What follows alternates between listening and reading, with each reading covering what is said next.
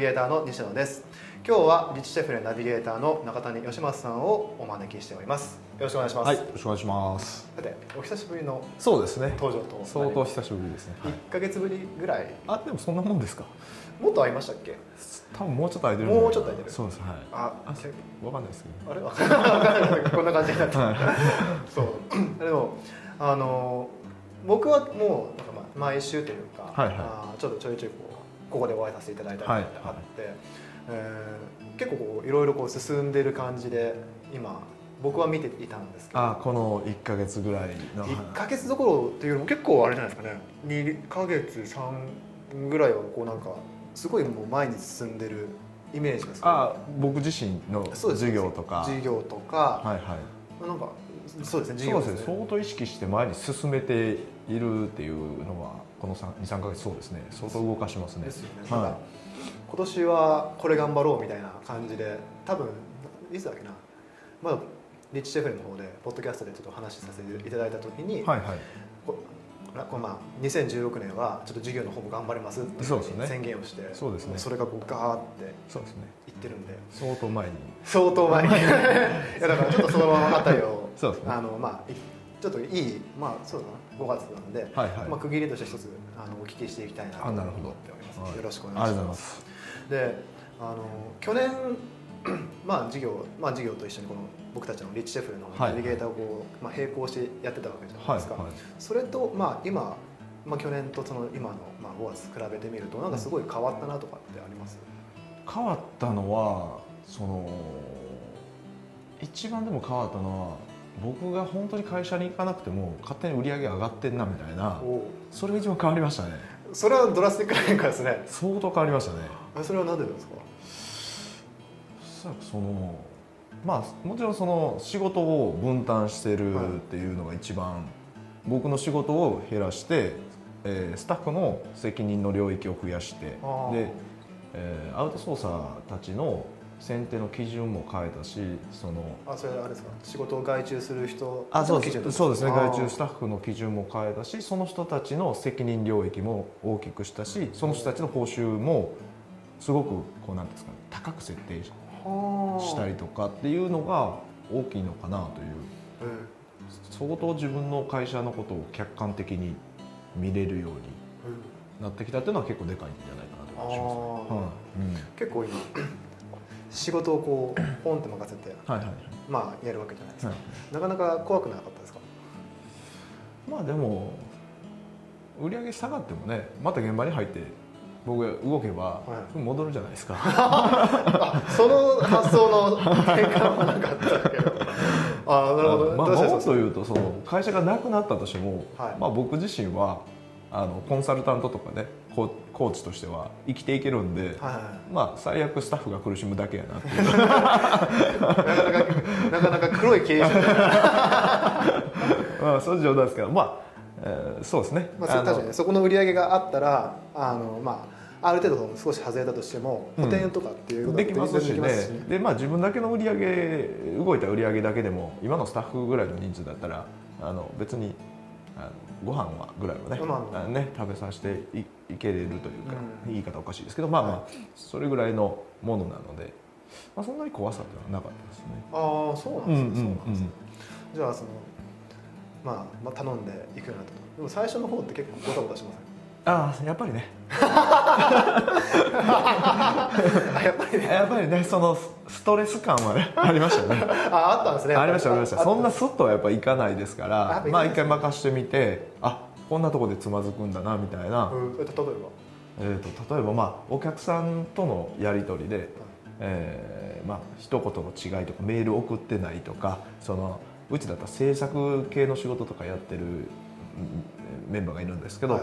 そのお客さんと会って話すればいいのにメール一本で済ましてお客さんからクレームが出るみたいな。ああなるほどなるほどなるほどなるほど。うちの場合僕が現場に入ってる時ってクレームほぼないんですよ、うん。なかったですよねもう何年もけど久しぶりにお客様からうん。クレームいただいたりとかして、へおーおみたいな。あこんな問題が起こるんやなみたいな。で前までは僕現場に入見て任せてたとしてもあそろそろ会いに行った方がいいでみたいなことを言いながらあちょっとコントロールしてたんですよね。なるほどなるほどなるほど、うんうん。ちょっとした微調整的な感じで。やってたんですけどそれももうなやめちゃったのでなるほど。もう分かってるけど泳がすっていう。なるほど、危ないな。危ないなみたいな。あやっぱ来たかみたいな。やっぱ来た。でしょ？みたいな。でしょ？言ったじゃん。言ってたじゃんあやっぱそういうのありますよね。やっぱありますね。ありますよね。結構、うん、でもまあそのそこをね、えー手を差し伸べちゃうとやっぱその気づかないのでまあ気づいてもらうっていうこともすごく大事な役割の一つでまああまあ、やっぱりなってなったらフォローできるじゃないですか。そうですね。そうですね。そうですね。でもそういうことをやっていくうちに、まあ、今は本当に口座を自分がこう知らないその入金がこうパカパカっとあるのでー。びっくりするんですよ。えこれ何のお金みたいな。うん、なんか俺勝手に上がってる。んじゃないみたいな何の仕事してるんみたいな。感じのことは結構ありますね最近は。あもうよきもう自分がやってなかったとしてももう勝手にやってくれてるんで。売り上げがポンはって、い。へあいそのアウトソーサーとスタッフとかうん。アウトフォーサーとアウトフォーサー同士外注のスタッフさんと外注スタッフ同士がやり取りへしてくれるのでその本当楽ですね。スタッフを返さず売り上げが上がるっていう謎の仕組みが出来上がってる謎の仕組み。すごい仕組みですねその、うん。アウトソーサーとアウトソーサー同士がやり取りしてで、うん。納品してくれるんですよね。そうですね。あそれはすごいですね、うん。あもちろんクオリティのチェックとかそういうのは社内でちょこっと入れるんですけど、でも基本的に実務自体がアウトソーサー同士でやってくれてたりとかするのでそれがすごい楽になりましたね。はあなるほどな、うん。えまあスタッフさんがこうなんていうかな。まあ動くというか、うんうん。まあほったらかして動くっていうのは分かるんですけどこのアウトソーサーの人たちが、うんうん。まあ自発的に動くって、うんまあ難しいと思うんですよ。はいはい、あの実際その、まあ、彼らは個人事業主で働いてて、うん。まあ、多分他にもいるわけじゃないですか、うんうん。なんでそこがこう自発的にこう動くようになったんですか？多分そのうちの事業を伸ばせば自分たちの報酬とか事業も伸びるというその共有をしてるからやと。一番大きいのはそこかなと思うんですよね。ああなるほどなそうそう。だかるほど。なるほらウィンクスを伸ばせば単純に自分たちの、えーライフスタイルもより豊かになるっていうイメージなので逆にそのアウトソーシング先が仕事をふっこっちに振ってきたりとかするんですよ。どえでどういうことですか？自分たちのできない領域の仕事とかあるじゃないですか、はい。はいちょっと規模が大きいとかスキルが自分たちが持ってないスキルが必要だみたいなことがあったらあのこっちに降ってきてうんでそこから自分たちのできる領域だけの仕事をうんおくださいみたいな。なるほどなるほど、うん。まあ、あったりとかそういうことも起こってるますね。うん。不思議な連想ですね。そうですね。そうですね。ははははそのでも報酬だけだではない気がするんですけど。多分ねそのえっ、とこれ結構1か月間結構こう時間的には丸2日間ぐらいだったんですけど、はい。価値観の共有っていうのを結構細かくやったっていうのは大きいですかね。価値観の共有ですか？価値観の共有。例えばその何のために仕事をしているのかっていうは質問を一つ投げてみたら、まあ、スタッフとかあのみんな言うわけですよね、うん。うん。やっぱその自由が欲しいんですみたいな。でじゃあその自由って何なの？みたいな話したらいや自由っていうのはやっぱり、えーまあ、ほとんどのスタッフが言ったのは選択肢が多い。僕の考えだとちょっと違いますけどその、えー選択肢が多い。でそう多い中で自分で、えーチョイスするうん。っていうできることが自由だっていううん。考え方を持ってたりとかして。でそういうことを結構じゃあそのその自由な人生そのを手に入れるその,、はい。その自由な人生って何なのかとかねそういう話を結構すり合わせていったりとかしてその価値観の共有をすることでその文化を統一させるみたいな作業を結構やってましたね。あ文化を統一させる、うんうん。その何のためにとか、はい、まあ、その先に得たいものそをうそうですそうです。お互いにこうそうですそうです。言い合う。はい、でその自分がやりたい目標とか夢みたいなものとそのウィンクス自体が持ってるビジョンとか目標っていうのが同じベクトルであれば、ウィンクスを伸ばせば自分の人生自体が豊かになるというか、うん。目標達成しやすくなるわけじゃないですか。そうですねそうですね。ってことはみんながこうウィンクスという会社を伸ばせばあー自分たちが求める自由っていうものが手に入るっていう意識になると思うんですよね。そうですねそうはい、だですね、からそれがスタッフとか外部パートナーを含めて共有できてればじゃあウィンクス伸ばそうぜいう感覚になりやすくなると思うんですよね。なるほどなるほそうそうそうだからそれを結構しっかりやってましたね。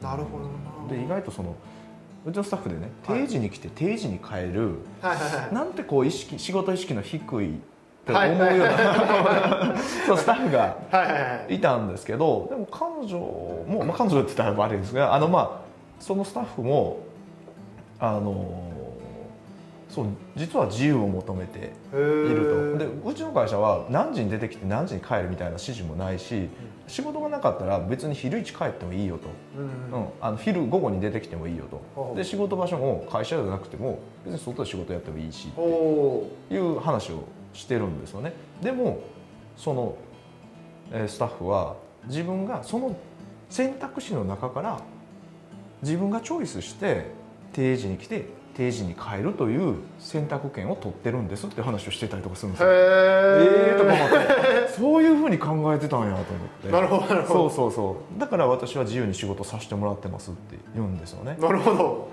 おおそういう考え方かと思って。おおみたいな感じです、ね、なんかそう新たな視点がこう僕の中にも入ったし。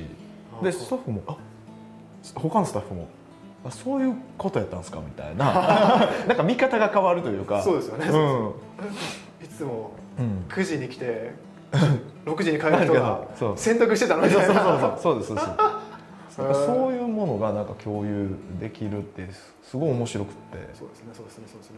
であとはまあ価値観なんで、うん。その普通に来てたら価値観って人それぞれっていうかそのもちろん僕ら経営者なんで、は経営者って多くの価値観を具現化してるとか定義づけてる人が多いじゃないですか。ねその僕の価値観の定義づけとスタッフたちとかアウトソーサーたちの価値観の定義づけの量って半端なく開くんですよね。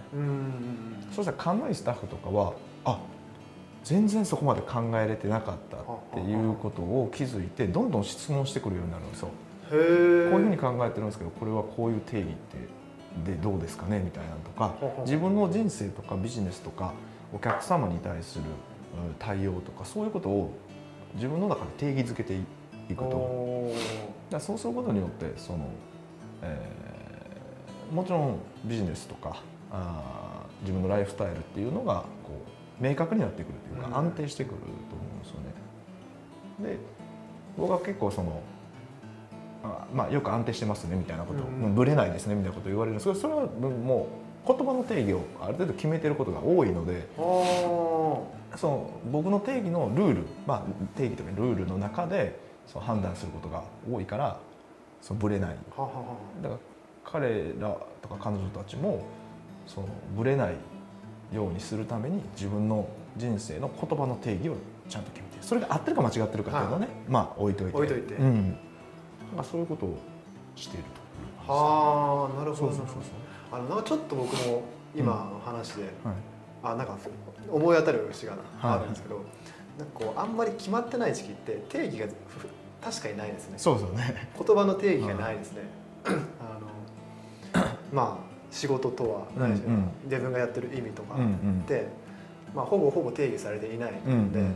確かになんかそのやっていく中でこう定義が固まってたりするんですけど、うんうんうん。それが定まってない時期って結構ふわふわっていうかそうですよねっていうのがありますよね。なんかその脳の状態で不不幸っていう状態あるじゃないですか、はいはいはい。し幸せと不はいでその不幸の状態っていうのが脳の中で迷っているっていう状態が不幸っていう感情に近いらしいんですよね。ああなるほどなるほど。そうだから迷う時間が長ければ長いほど自分自身が不幸じゃないかっていうこう心になっちゃうというか感覚になっちゃうらしいので迷わず生きるっていうところ合ってるか間違ってるか分かんないけど、うん。迷わず生きるっていうことが結構そのスタッフのこう幸せというかにつながるんじゃないかなと思ってそういう定義づけをやっていったらどうかなと思って。たんですよねあーなるほど。なるほどそうそう。そうでそう。こういろいろこうすり合わせたりとか、うん。まあ定義づけをしていった結果、まあ自発的に動くようになってきた。そうそうですよね。ね結構その前向きになってるあと一体感がすごいですね。へなんかチームになってるなみたいな。はあはあはあはあはあはあはあなるほどなるほどそれはすごい感じましたね。結構それってあのまあまあ夜ちょっと人によっちゃうとは思うんですけどあの結構一体感っていう意味では隔たりないんですかね。っていうのも例えば多分その共有する前までこの人と私合わないなとかありますよね、うんうん、あるあるあのそれが結構まともまとまるというかしないよりもした後の方がすごい良くなってうんます、うんあの同じ目線で仕事してるなというなんであんな定時に帰るんだとかこの仕事はどうだこうだみたいなのあるじゃないですか,、はいはいありますね。それがなんかなくなったような感じがしますね。この人はえこの人にこういうふうに考えてビジネス仕事してるんだなっていう視点でちゃんと対等にこうやり取りしてるんじゃないかなっていう感じははあ、しますね。なるほどな、うん。なるほど。な相手を尊重してるというか、うん、ほどうん。それはでも大きいですね。大きいですね。チームでなんか何かしらやってるとしたら そのまあワークというか、うんうんうん。まあ、それをやることっていうのはやるこやることでかなりスピードが上がりますよね。そ上がりそうな感じしますね、うん。なんか一体感ができてほんと急って本当急にまとまったなっていう感じしましたね、へえ、うん、もう目に見えるぐらいです目に見えてもう目に見えるって肌で感じるって感じですかね。あいいですねそれは、うんうんうん。は前まではちょっとねあの僕離れるのちょっと怖い怖いというか若干不安なところがあったんですけど今は別に会社にいなくても、まあ、やっとるだろうなという感覚があるというか、はあいいですねそれは、うんうん。なるほどなまあ一体感でいまあそのそれぞれの定義を照らし合わせてやることで、うん。まあ一体感ができて。できてで、まあ、チームワークを持って物事を成し遂げるっていうことをやってるんだろうなという。でもその結果、まあ、まあちょいちょいトラブルはあるにせよ、はいはい。まあ売り上げとかは、うんうん。まあこう上がってくるようになってくるそうですね。ですよね、うんうん。だから前までは自分がその高収益体制にしようと思った。ら自分がどうしてもうん。っていうのがあったんですけど今はそんなことないんじゃないかなっていうはあ。まあ商品とかも変えたりとかねいろいろやってるんであれですけど、まあ、そんなことないなっていう気はしますねはあすごいですねそれ、うん。その進進歩というかそうですね。あのもうちょっと進歩というかおこがましいかもしれないですけど、うん。あいや進歩でしょ。これは完全に。完全に進歩ですのあそうだね、はい。すあなるほどね。まあいわなんか一般的にこう、まあ、ある程度中田さんは結構そのマーケティングをずっとしっかりやってきて、まあ、その土台がしっかりあった上だと思うんですけどチームでこうその土台を生かして売り上げ上げてってるっていうのは、まあ、チーム誰かしら雇ってるとか、まあまあ、チームでやってるのであれば、まあ、すごいこうなんていうかな、まあ、一つ次のステージうんうん。なんかこう抱えててもその生かしきれてないんだったらその次のステージとしてはそこに行くのがなんか次の道なのかなっていうのはちょっと聞いてて思あそうですね。でそういうチームを何個か作れば、うん。勝手にねこう自発的に動いてくれる、ね、チームがいっぱいできるわけで、っていうことですもんね。ははい、すごい楽ですよね。あうん。なるほどな、あ面白いですねそれは。面白いです。これぜひやってほしいなと思いますけどね結構でも1日2日とかがっつりやったって感じですか？そうですね。もう朝からずーっと夜ぐらいまで。あなるほど。がっつりやってましたね。それはがっつりやった、うん。そので結果ね。途中から僕が価値観その言葉の定義が多いものだから半日ぐらい僕が喋り続けるみたいなのありましたけどね。えどういうことですか？あの言葉の定義例えばあビジネスとはとか、はい。人生とはみたいな定義ってあの決めてない人がほとんどだから発信してこれなくなるんですよね、ああなるほどなるほどなるほど、だからでも僕はその定義がいっぱいあるからそのそれをひたすら聞き続けるっていうあのはスタッフとかパートナーがひたすら聞き続けるっていう時間が結構あったりとか。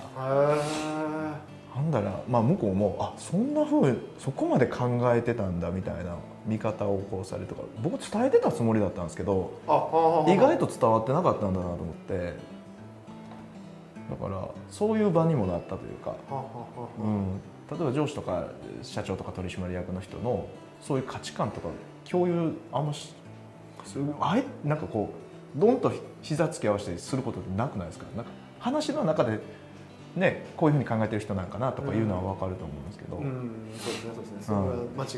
なんか、うん。多分こう話して、まあ、ライトに話しながら、いやこういうもんやでこういうふうに思ってるっていうので伝え手側は伝わってると思ってるんですけど腑に落ちてはないですよねそうなんですそうどういう意味かとかいうのも、それなんでそんなの考えるんですかとかそんな聞かないじゃないですか。でもその場所ではそういうのどんどん聞いてきてくれたりとかえ全然意味はわからないですとかなんでそんな価値観になるのかわからないですみたいな。それはこうこうこうでねみたいなこういうシチュエーションがあってこう感じたからこうなんちゃうかな思ってんねんみたいなやり取りができるんですよね。どんどんこう具体的になって結構腑に落ちてくれるというか。はあはあはあはあそうそうそうああなるほど。でもそのエクササイズはいいですね。そういいと思いますね。は